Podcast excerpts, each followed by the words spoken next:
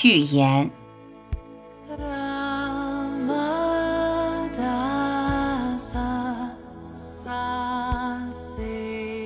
这本书中的谈话，大部分都发生在势力尼萨加达塔马哈拉吉去世前一年的时间里，因此可以被当成是马哈拉吉的最后教诲，就如那些记录在永恒的甘露中的谈话一般。当然，这里所谓的最后教诲有多重含义。这些谈话透露出马哈拉吉的渴望。在他人生的最后日子里，只教导最重要的课题，并且尽可能的深入。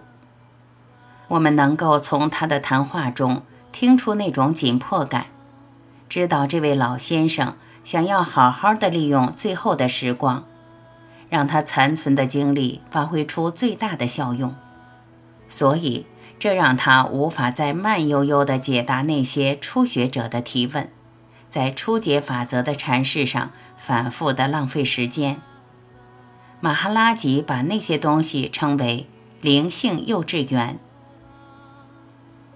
有些读者告诉我，他们在马哈拉吉的早期作品中找出了一些前后不一致的地方。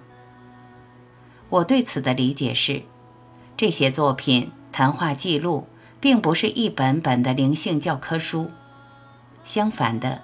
这些作品只是马哈拉吉和许多人的私密聊天记录，而这些来访者的背景各不相同，彼此间的灵性发展阶段迥异，理解力也各自相去玄远。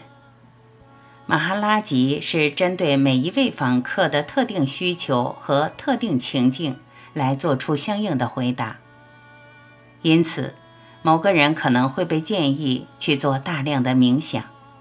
而更加高级的另一位学员则被告知根本无需冥想，甚至冥想实际上是无用的。马哈拉吉在语词的选择上也非常的灵活，以此来适应不同的语境。在科学和哲学领域，前后的绝对一致性当然是非常必要的，这也是科学家和哲学家们所努力追求的。